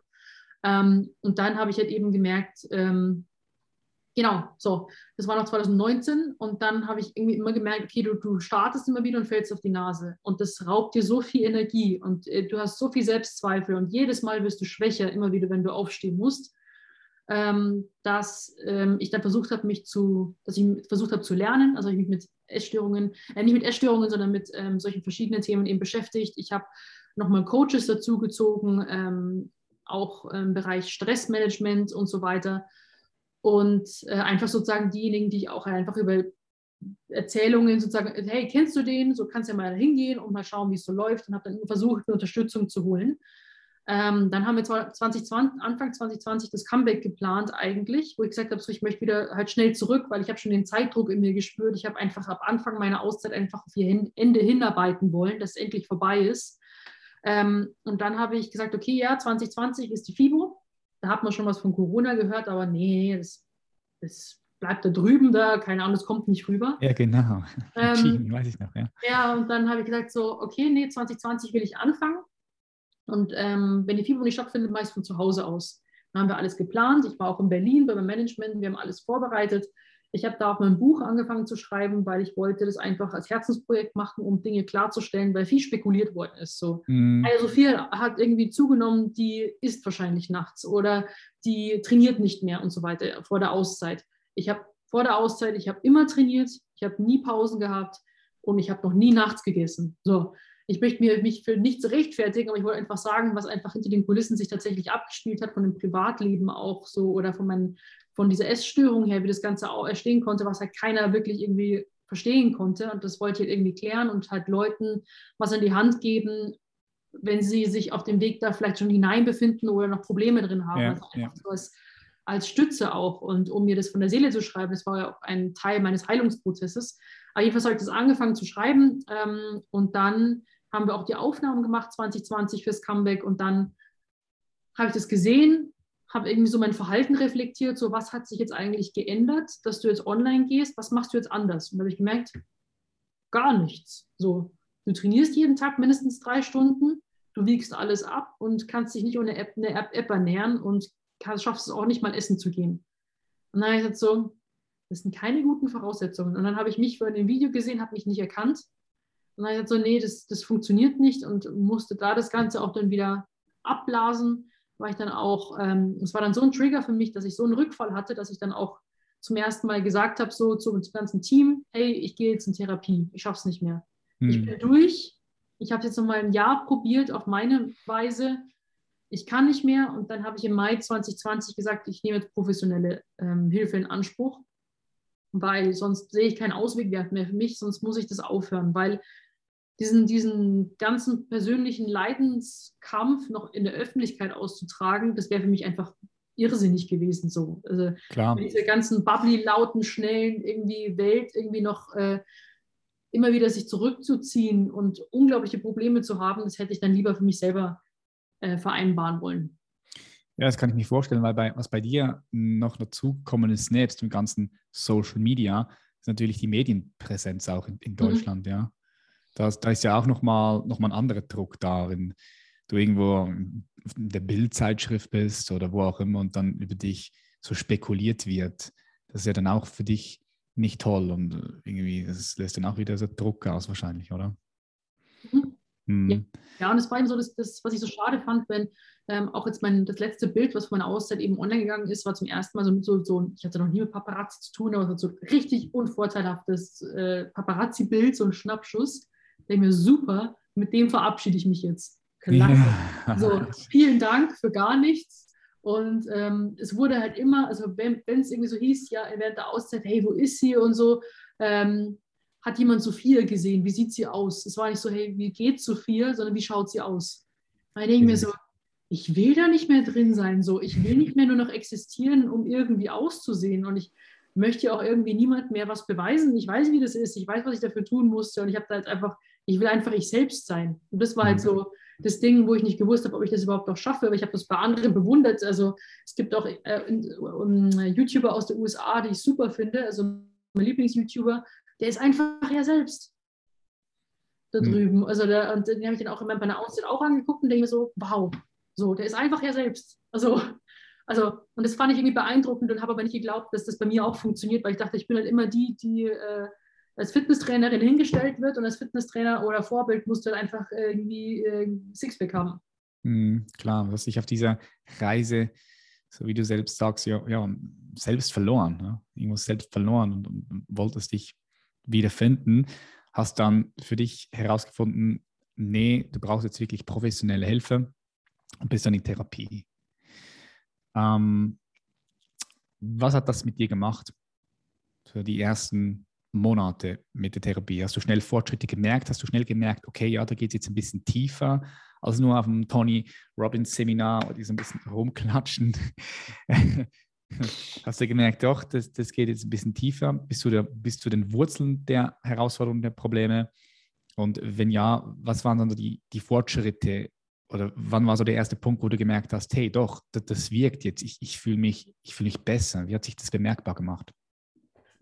Ähm, also wie gesagt, nach den alternativen äh, Behandlungen oder äh, Sitzungen, die ich hatte, das war sogar manchmal Trigger für Essanfälle. Also war so ein Trigger, dass ich gedacht habe, so, das fühlt sich so an. Ähm, auch wenn ich über meine Kindheit geredet habe, meine Kindheit war super. So, also ich habe generell eher, ich wollte Hier und Jetzt Probleme haben, ähm, also äh, Hilfe haben, weil ich Hier und Jetzt Schwierigkeiten habe. Mhm. Und auch die Erlebnisse, die ich halt seit 2014 gemacht habe, die auch manchmal nicht einfach waren. Und ähm, dann habe ich mich danach manchmal sogar schlechter gefühlt, weil es hat sich so angefühlt, so ich habe ein Glas mit Wasser und mit meinen ganzen Erlebnissen und Dreck halt drin. Und dann, wenn ich halt mal das irgendwie setzen lasse, dann setzt sich unten der Dreck halt ab und jedes einzelne Mal bei diesen ganzen alternativen Behandlungsmethoden wirbelt einfach jemand mit so einem Löffel so den Dreck wieder auf und hast halt verdrecktes Wasser. Und dann ist es, holt halt alles einfach rauf, aber klärt das Wasser halt nicht. Mhm. Und dann natürlich bei der Therapie ist auch ganz wichtig, dass die Chemie stimmt, dass man mhm. auch jemanden findet, dem man sich anvertrauen kann. Und dann habe ich eben, ähm, ich kann mal Frau Blume, das habe ich auch in meinem Buch geschrieben, ich sage jetzt mal nicht ihren Namen, aber Frau Blume kennengelernt. Und ähm, bei ihr war es halt dann so, dass ich mich zum ersten Mal besser nach einer Stunde gefühlt habe, erleichtert. Da dachte ich mir, hey, das, das ist irgendwie, glaube ich, ein Zeichen. Das ist, das ist ein Zeichen, weil ich fühle mich jetzt echt leichter. Schön. Und ähm, das war irgendwie ähm, so, dass sie dann mir sofort geholfen hat, auch mit dem, was ich halt gern mag. Ich bin halt sehr, sag mal, pragmatisch. Ich möchte halt Pläne haben, ich möchte Vorgaben haben, ich möchte klare Strukturen und ähm, eben jetzt nicht nur mal der Kindheit rumwühlen. Das haben wir natürlich auch manchmal so ein bisschen besprochen, wie das war, aber da wünsch, habe ich mich ja manchmal zurückgewünscht in diese Unbeschwertheit, in diesen engen Familienzusammenhalt, in diese Freunde, also mit Freunden und so weiter. Aber wie ich das halt in mir und jetzt halt mache, dann haben wir halt viel besprochen. Thema Selbstwert war wahrscheinlich das größte Thema, den ich ein bisschen falsch definiert habe. Und ich habe Selbstwert mit Selbstbewusstsein immer ein bisschen verwechselt. Ja, das ähm, passiert. Äh, viele Leute kennen den Unterschied gar nicht, auch jetzt. Yeah. Nicht, ja. Also der Unterschied ist Selbstbewusstsein, Selbstvertrauen. Ja. Ich würde schon sagen, dass ich selbstbewusst ja, mhm. mehr bin, also mal mehr, mal weniger, aber mein Selbstwert war halt wirklich in, im Keller. Also, mhm. oder halt falsch definiert. Und äh, ja, da haben wir auch halt auch viel gesprochen, eben über das wahre Warum, warum ich Dinge tue. Zum Beispiel, warum jetzt äh, gerade der Kraftsport, ähm, warum jetzt eben gewisse Ernährungsdenkweisen, die ja bis heute teilweise nicht rausgehen. Also es gibt immer noch so, ich, ich plane halt sehr viel, ähm, denke immer noch sehr viel an Essen im Sinne von, ähm, hey, also ich habe jetzt mittlerweile ja gelernt, essen zu gehen. Ich musste irgendwie, irgendwie Essen komplett neu erlernen. Wenn ich sage, okay, ich hatte jetzt heute beim Mittag, beim Essen zum Beispiel war Steak mit Reis, dann esse ich heute Abend weniger Kohlenhydrate und plane das so, mhm. dass ich jetzt, das ist aber ja nicht intuitiv, weil schon andere Menschen so mit einem mit Essen verhalten, die denken erstens nicht über Essen nach und die essen das, worauf sie jetzt gerade Lust haben, mhm. egal was das jetzt für Kohlenhydrate, Eiweiß und Fett hat. Aber mir ist es dann so, ich versuche halt einen guten Weg zu finden von, ich weiß, was da drin ist, ich weiß, wie viel mein Körper braucht und was mir gut tut, ähm, ohne ähm, wirklich immer nur diese, auch die Kalorien immer im Kopf zu haben, ja wenig und irgendwie äh, mit der Restriktion. Also verbieten für gut und schlechte Lebensmittel und so weiter. Das sind halt noch so Denkweisen, die noch drin sind. Also es gibt Sachen, die ich jetzt wahrscheinlich noch äh, nicht so gern essen wollen würde oder könnte, weil es mich einfach äh, wahrscheinlich dann beschäftigt. Also zum Beispiel jetzt, keine Ahnung, so einfach Schokolade essen oder, ähm, oder Pizza. Das sehe ich mit sofort mit irgendwas Negativem, mit etwas, was nicht sein darf. Wann hast du denn so für dich den ersten Fortschritt gemerkt, wo du gesagt hast, hey, wow, das ist kraftvoll? Du hast gesagt, die Chemie muss stimmen. 100 Prozent bin ich voll bei dir. Also wenn die nicht stimmt und das Vertrauen nicht da ist, dann ist es ja auch gar nicht möglich, dass man irgendwie die, die, Wunden, äh, die Wunden auf den Tisch legen kann und diese Wunden auch heilen kann. Das hast du also wahrgenommen, einfach aus diesem Grund, weil die Chemie gepasst hat und als du dann aus der ersten Therapiestunde rausgegangen bist, hast dich leichter gefühlt, hast dich wohler gefühlt. Was war so der erste Fortschritt? Du hast jetzt gerade gesagt, dass dein Essverhalten flexibler geworden ist. Also heute gehst du essen. Was war so für dich, kannst du dich erinnern an diesen ersten Moment so, ah doch, ah, cool, da ist ein Licht, da ist ein, ein, Licht in Sicht? Mm, ja, es ging ja eigentlich sogar ziemlich schnell. Also im Mai habe ich angefangen. Dann Juni, Juli ähm, haben wir natürlich auch angefangen mit, eine, mit einem Buch, mit dem ich zusammengearbeitet habe. Ich habe dann Selbstbeobachtungsprotokolle auch geschrieben, wie man das im therapeutischen Ansatz wahrscheinlich auch macht. Äh, mit Essstörungen. Es gibt ja verschiedene, es gibt ja äh, Anorexia nervosa, bekannt unter Magersucht, es gibt Bulimia nervosa, äh, Bulimie, was ich habe, ähm, und es gibt ähm, Binge-Eating-Essstörungen und nicht anderweitig beschriebene Essstörungen. Und die ähm, Bulimie zeichnet sich halt dadurch aus, dass du halt eben durch diese extreme Kontrolle den Kontrollverlust erlebst, dass du halt dich selbst, dein Gewicht und dein Äußeres stark überbewertest und alles davon abhängig machst.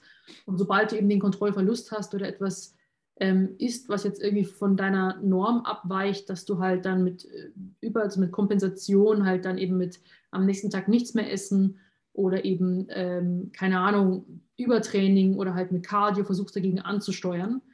Ähm, und so fängt das Ganze halt dann irgendwie auch an. Und damit habe ich dann eigentlich schon gemerkt, okay, ich glaube, das wird langsam. Dann hatten wir den Urlaub wieder im August, wie jedes Jahr. Und dann im September ähm, Oktober dann habe ich mit, mit Rafa auch dann, also der hat mir in dem ganzen Prozess sehr geholfen, mein jetziger Freund, ähm, weil er mich in der Normalität gestärkt hat und mir gezeigt hat, dass äh, ja mein Äußeres sozusagen, dass ich liebenswert bin, auch ohne Sixpack. Mhm. Weil das mhm. war nämlich so, wir haben uns kennengelernt und wenn er Stress hat, nimmt er halt ab, weil er nichts mehr isst. Aber dann steht halt trotzdem irgendwie so ein Kevin Klein Model vor mir und dann schaue ich mich so an und denke mir, what the fuck, weil schon geht es eigentlich noch. Natürlich hat man dann sehr mit sich selbst zu kämpfen, wenn es dann auch irgendwie um, glaube ich, als Frau, wenn es dann um intime Geschichten geht, hat man immer so das Gefühl, so, ah, das könnte jetzt irgendwie suboptimal sein und das ist jetzt bestimmt irgendwie unattraktiv und so weiter. Aber er hat mich dann merken lassen, dass er das halt, dass er halt jetzt nicht irgendwie die trockene, keine Ahnung, 7% Körperfett zu viel haben möchte oder nur die schön ist, weil die hat er ja auch damals bei R schon auch erlebt. Der war ja damals im gleichen Fitnessstudio. Vielleicht, ich glaube, ihr habt dich auch mal gesehen, glaube ich. Kann ähm, sein, ja. Ja, und ähm, genau, und dann habe ich halt gemerkt, so, hey, das, da, da, erfahre ich irgendwie bedingungslose Liebe, egal wie ich jetzt drauf bin, wie ich aussehe. Und das war ja das, was ich eigentlich mir immer gewünscht habe, dass ich ich selbst sein kann, egal in welcher Form auch immer.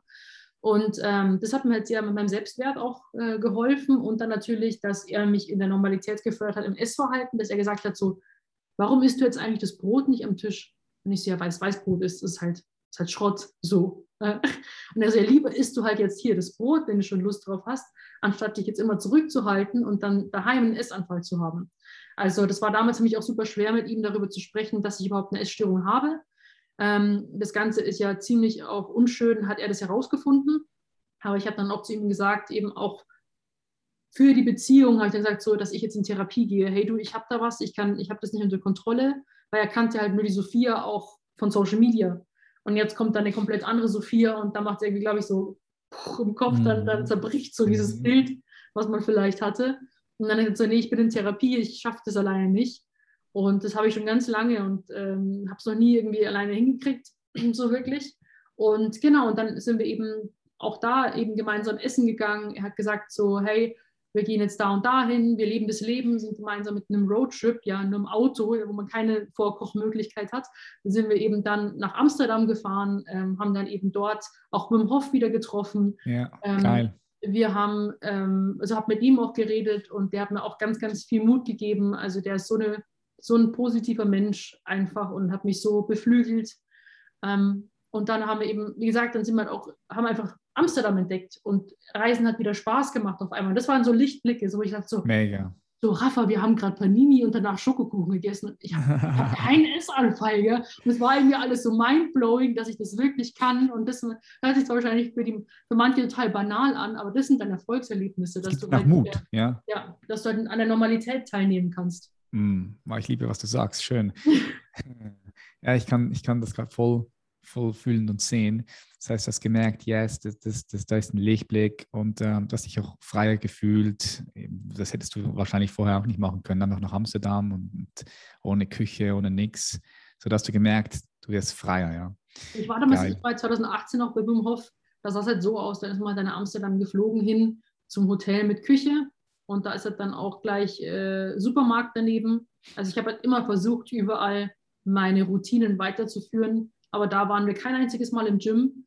Und Wiegen war für mich auch mal so ein Thema, ähm, weil ich das immer mit sehr viel, mit, also nicht wertefrei mich wiegen konnte. Es war immer ähm, entweder halt abgenommen gut, zunehmend schlecht. Ja, Urteil, ja. Ähm, das war halt dann, da habe ich mich dann davor gewogen und wir haben kein einziges Mal in Amsterdam auch trainiert. Ah, doch einmal, aber das war nicht so gut, weil wir ein bisschen was äh, konsumiert haben.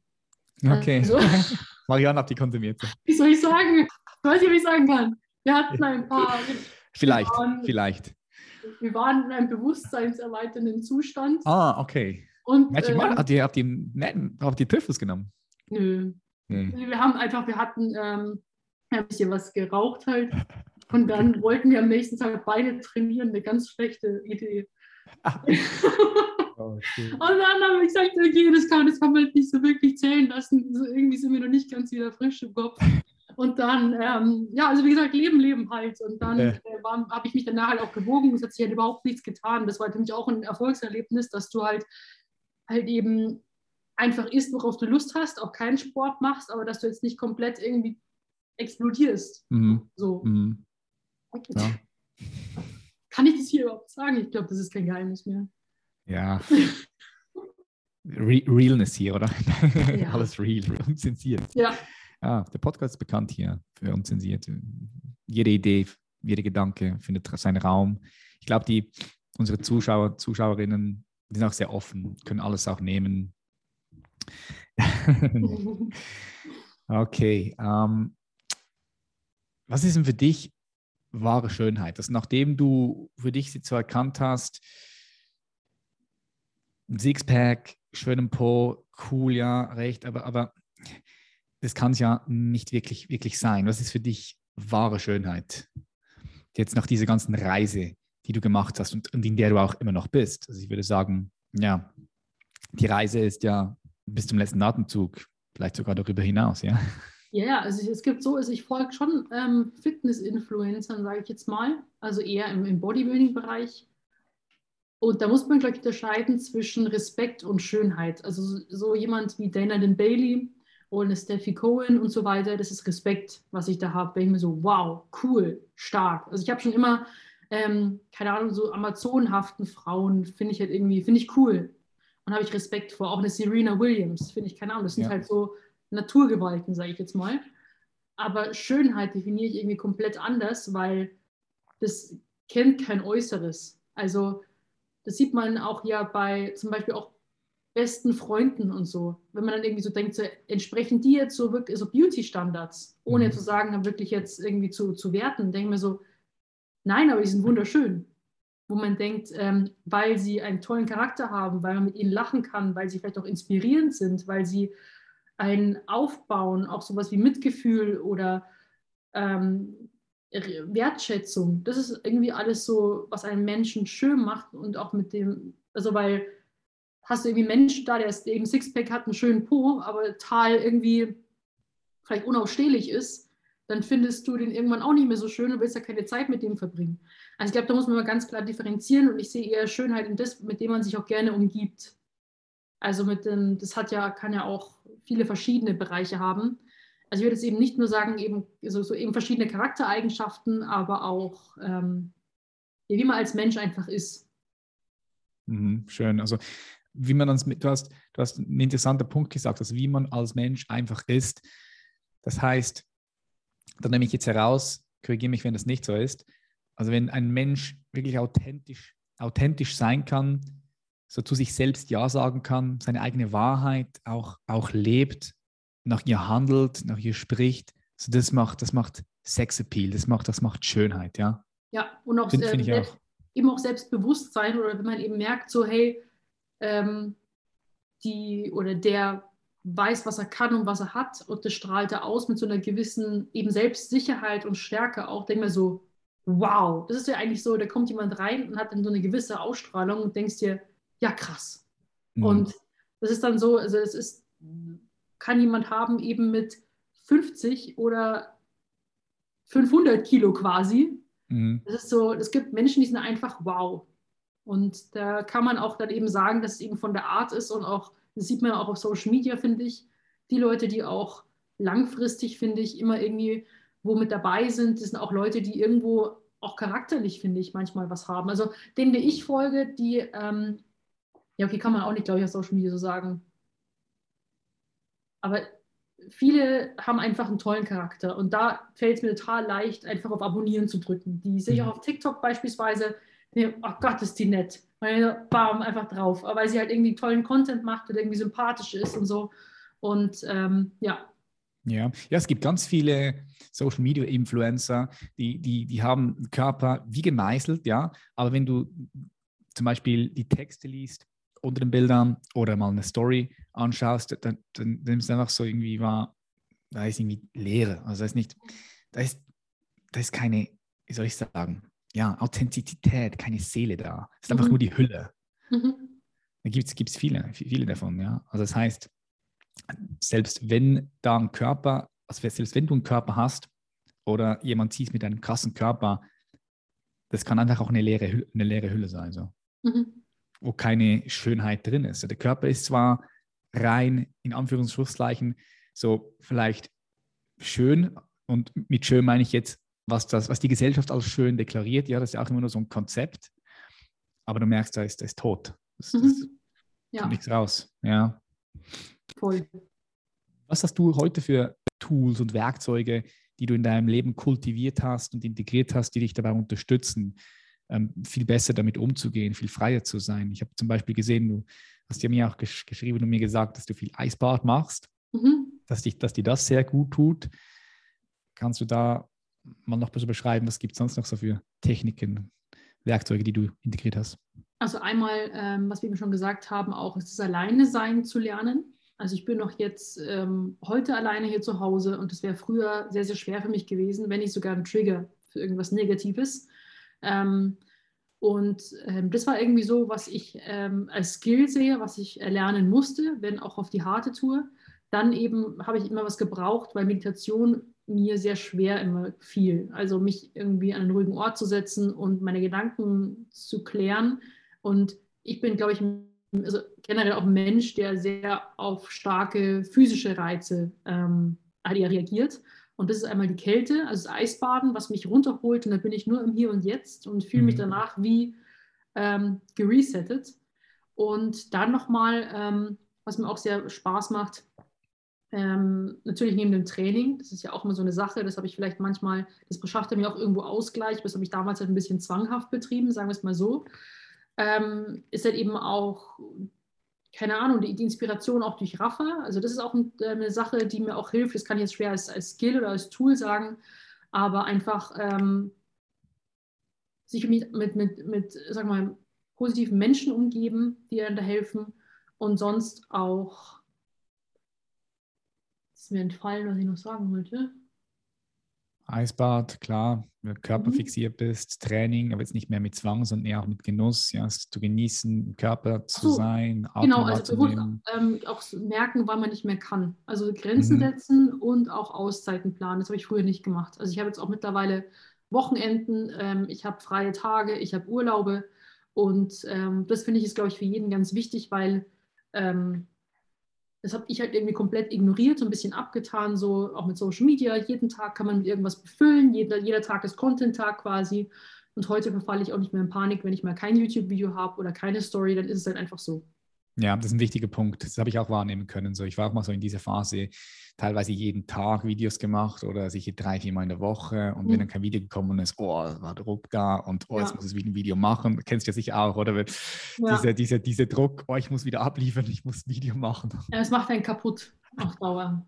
Ja, also diese Auszeit zu nehmen und auch mal zu sagen, hey, Zeit nur für mich, Zeit nur mit, mit Freunden, ja, mit Rafa, mit Familie, ist super wichtig. Geil. Ja.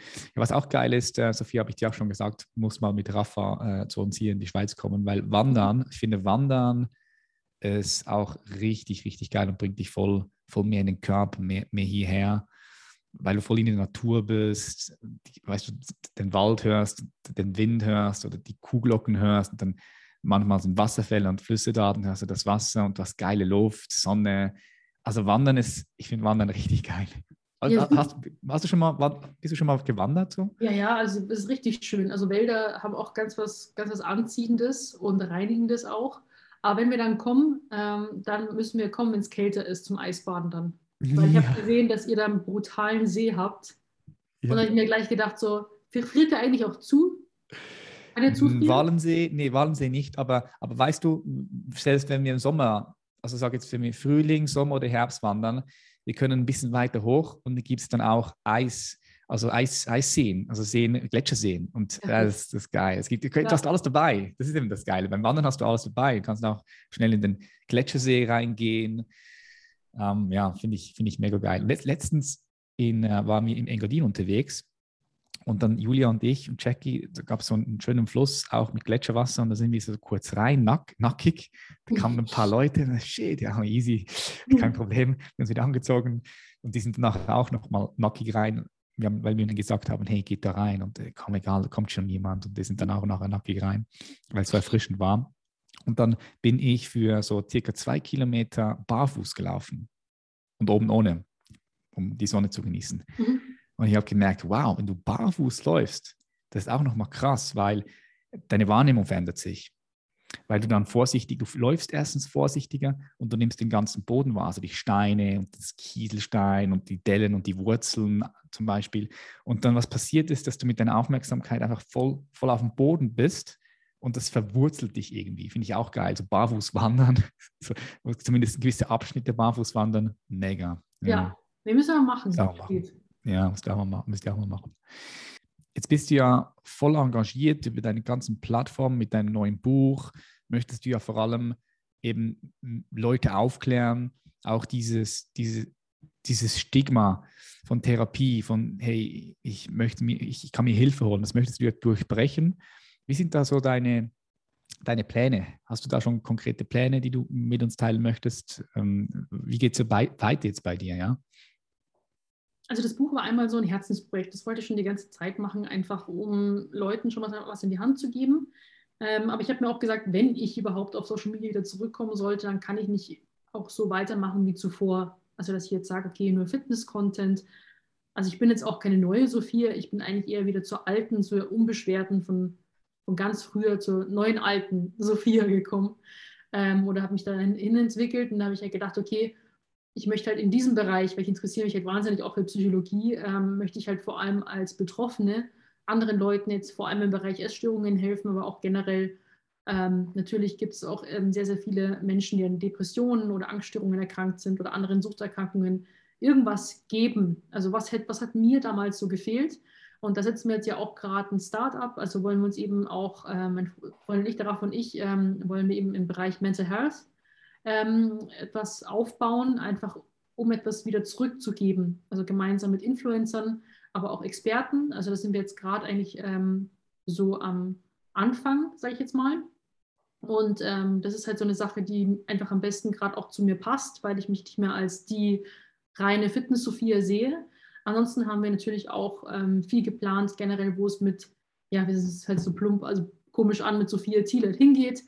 Ähm, habe jetzt auch ein neues Management in Hamburg und mit dem planen wir jetzt auch gerade, ähm, wo man eben sagt, okay, wie ist es eigentlich so mit der Marke, für was steht sie eigentlich? Und ich versuche halt jetzt da auch, seitdem ich auch zurück bin, so eine Art Neupositionierung, was glaube ich noch ein bisschen schwierig ist, ähm, wenn man zum Beispiel auch halt ähm, eine Community hat, die, die irgendwie erlernt hat, dass du jetzt zum Beispiel für Fitness stehst und wenn du auf die Kanäle kommst, dann erwartet dich das. Jetzt ist so eine Frage, ja. Was bekommst du eigentlich jetzt, wenn du bei mhm. mir vorbeikommst? Und das ist halt noch so divers, weil ich liebe immer noch das Training, also ich gehe immer noch ins Gym, ich äh, mag trotzdem bewusste Ernährung, möchte aber trotzdem über gewisse Risiken aufklären. Ich interessiere mich für Eisbaden und generell auch für psychologische Inhalte, die vielleicht manchmal auch zu schwer für Social Media sind oder nicht so leicht verdaulich. Und das ist halt noch so eine Sache, wo ich mich noch so ein bisschen finden muss. Dafür, das wollen wir jetzt eigentlich vor allem ähm, dieses Jahr eigentlich noch so ein bisschen strukturieren und ähm, ja, mich auch positionieren. Also auch im Bereich TV sind Dinge ähm, angedacht, ähm, wo ich auch, auch, mal testen muss. Ich habe keine Ahnung, ob ich das kann oder ob ich mich da auch wohlfühle.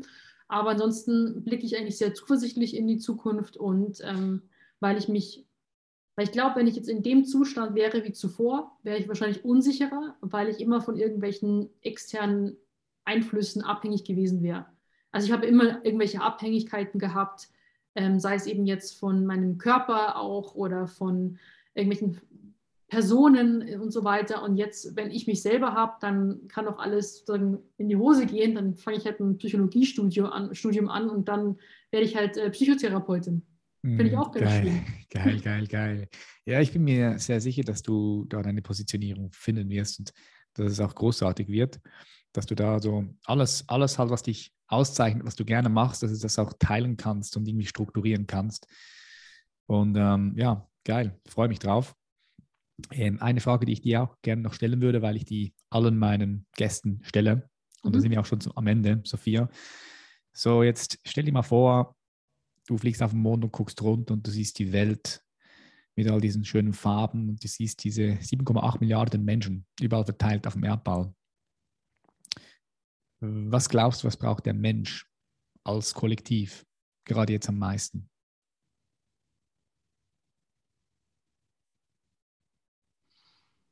Das ist keine einfache Frage, schon mal so vorab. Ja, das ist keine einfache, ne.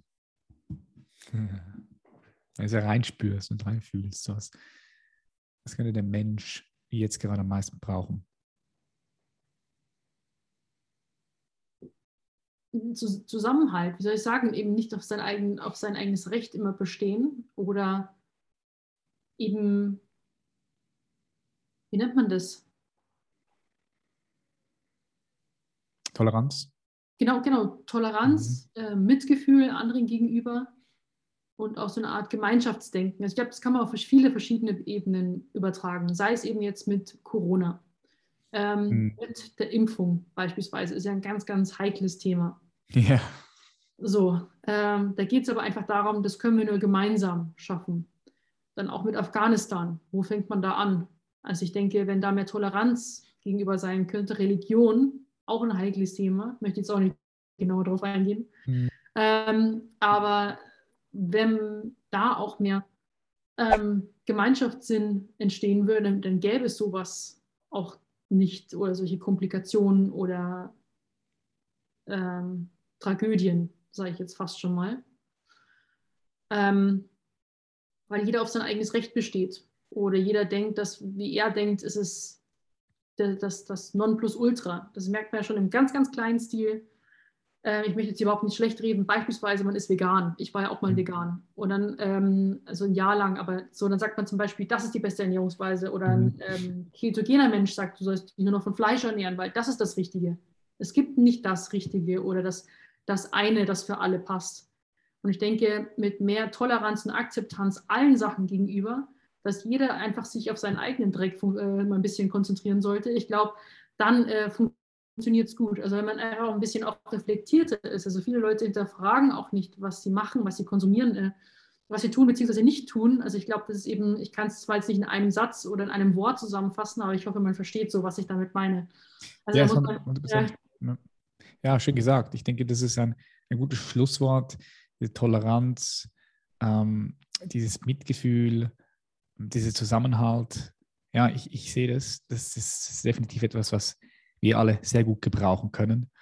Jetzt, wo können die Leute, die dich noch nicht kennen, wo können die dich finden? Ja, ich meine, du hast ein richtig tolles Buch rausgebracht, was ich auch empfehlen kann. Das ist mir zugeschickt. Ich habe mhm. da mal reingelesen und äh, da begleitest du ja auch den Leser auch nochmal komplett durch diese ganze Phase durch. Äh, finde ich sehr spannend, kann man sehr viel rausziehen. Ähm, das werde ich auf jeden Fall unten verlinken. Und wo, wo bist du sonst noch so aktiv aktuell gerade? TikTok hast du gesagt, YouTube, klar, Instagram, ja, das sind so deine Hauptplattformen, oder? Genau, also ähm, am besten nicht googeln. Ich glaube, wenn man jemanden googelt, dann, dann kommt immer nur Schmarrn ja. Aber ähm, äh, ja, Instagram, Facebook, YouTube, äh, TikTok kennt man ja, ist halt eher Aha. so ran random Zeug, wenn man halt so, das ist halt nur rein nicht, finde ich, eine Unterhaltungsplattform, wenn man das so sehen will. Ähm, und ja, ich glaube, das reicht dann auch. Ich glaube, auf, ja, auf LinkedIn kann man mich auch finden. Und ähm, ja, das Buch, äh, und ich habe ja noch andere Bücher, aber das Comeback Stronger liegt mir schon am meisten am Herzen. Ja, klar, ist auch voll das Aktuellste. Also ich denke, da kommt am, am meisten die aktuelle Sophia auch raus, oder? Ja. Ja. Genau. Schön. Sophia, ich bedanke mich ganz herzlich bei dir. Es hat mir super viel Freude gemacht, mich auch, wieder mit dir zu connecten und auszutauschen. Und äh, war super viel, viel Inhalt und Mehrwert auch für die, die zugeschaut haben, die, die zugehört haben, kann jeder sich was rausnehmen. Ich danke dir und ich wünsche dir ganz viel Freude und viel Erfolg auf deinem Weg. Danke dir auch. Vielen Dank, dass du bis zum Schluss geblieben bist. Wenn dir diese Episode gefallen hat, ich freue mich über jede positive Bewertung. Und wenn du sagst, dass du dein Leben in ein absolutes Meisterwerk verwandeln möchtest und dein volles Potenzial erkennen und es auf die Straße bringen möchtest, wenn du sagst, du möchtest mit einer inneren Ruhe, mit einem inneren Frieden dein bestmögliches Leben leben, Visionen kreieren und diese Visionen auf die Straße bringen, mehr Sinnhaftigkeit, mehr Freude, mehr Freiheit, mentale, emotionale Freiheit. Wenn das alles für dich spannend klingt, dann lade ich dich dazu ein, unten auf den Link zu klicken und dir ein kostenfreies Klarheitsgespräch mit uns zu buchen. Du wirst mit Paul sprechen, einem unserer Mitarbeiter, den ich persönlich ausgebildet habe. Er wird mit dir anschauen, wo sind gerade deine aktuellen Herausforderungen und wo möchtest du gerne hin. Und er wird dir am Telefon noch eine Schritt-für-Schritt-Anleitung mitgeben, sodass du aus dem Gespräch rausgehst und mehr weißt, schlauer bist. Dieses Gespräch ist kein Verkaufsgespräch, sondern es geht uns alleine darum, Mehrwert zu generieren. Unser, unser erklärtes Ziel ist, dass dieser Karl der wichtigste deines Lebens ist. Selbst wenn du etwas kaufen wollen würdest, ist das im Klarheitsgespräch nicht möglich. So nutzt diese Chance, klicke auf den Link und hol dir das Klarheitsgespräch und verwandle dein Leben in ein einzigartiges Meisterwerk, sodass du zurückblickst in den letzten 20 Minuten deines Lebens und denkst, wow, das war's. Wie mein Leben, ich bin bereit für die nächste Phase. Schön, dass du hier warst. Liebe Grüße, dein Patrick. Bye, bye.